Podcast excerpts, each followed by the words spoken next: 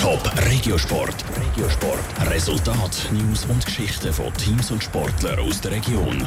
Präsentiert vom Skillspark Zwintertour. Die Trennsporthalle mit Spiel, Spass und Sport für alle. Skillspark.ch. Der Wolle Amriswil Kite aus dem Europacup raus und die erste WM-Fahrer aus dem Topland startet heute im Riesenslalom. Es sind zwei Themen im Regensport mit Michel Porsche.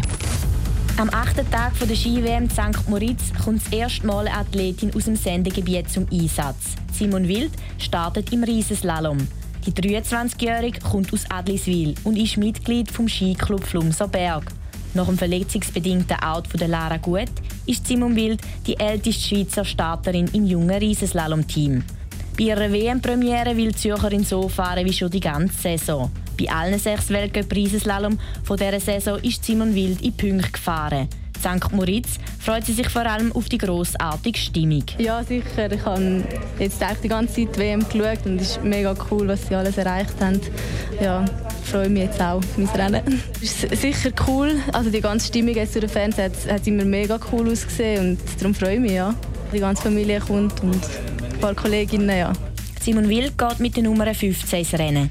Der erste Lauf vom Frauen-WM Riesenslalom St. Moritz geht am Viertel vor 10 Uhr los. Zwei Spiele, zwei Siege. Die Handballer von Pfadi Winterthur haben im Heimspiel einen knappen Sieg gegen Sur Aarau verbuchen.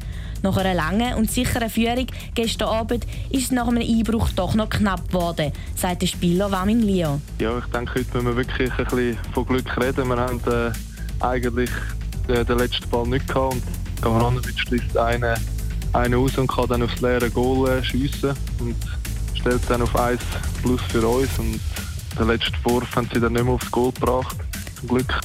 Es wäre auch ein Unentschieden oder eine Niederlage möglich gewesen, sagt Marvin weiter. Schlussendlich hat Fadi Winterthur mit 25 zu 24 gewonnen. Der Siegestreffer ist Philipp Gavranovic 10 Sekunden vor dem Schlusspfiff gelungen. In der Tabelle hat Winterthur bis auf zwei Punkte zum Tabellenführer Kadetten Schaffhausen aufgeschlossen. Wolle Amriswil ist aus dem Europacup rausgefallen. Es war ein Sieg und doch eine Niederlage. Amriswil hat 3 zu 1 gegen Ajaccio gewonnen. Weil sie im Hinspiel aber verloren haben, ist es zum dritten Spiel gekommen, im Golden Set. Im Golden Set sind sie dann mit 12 zu 15 gegen Ajaccio gescheitert.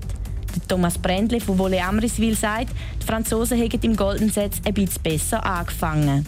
Und da nimmt ihnen natürlich einen gewissen Druck an, ein bisschen, oder? Es ist einfacher zum Vorausgehen, als ein bisschen in abzuziehen.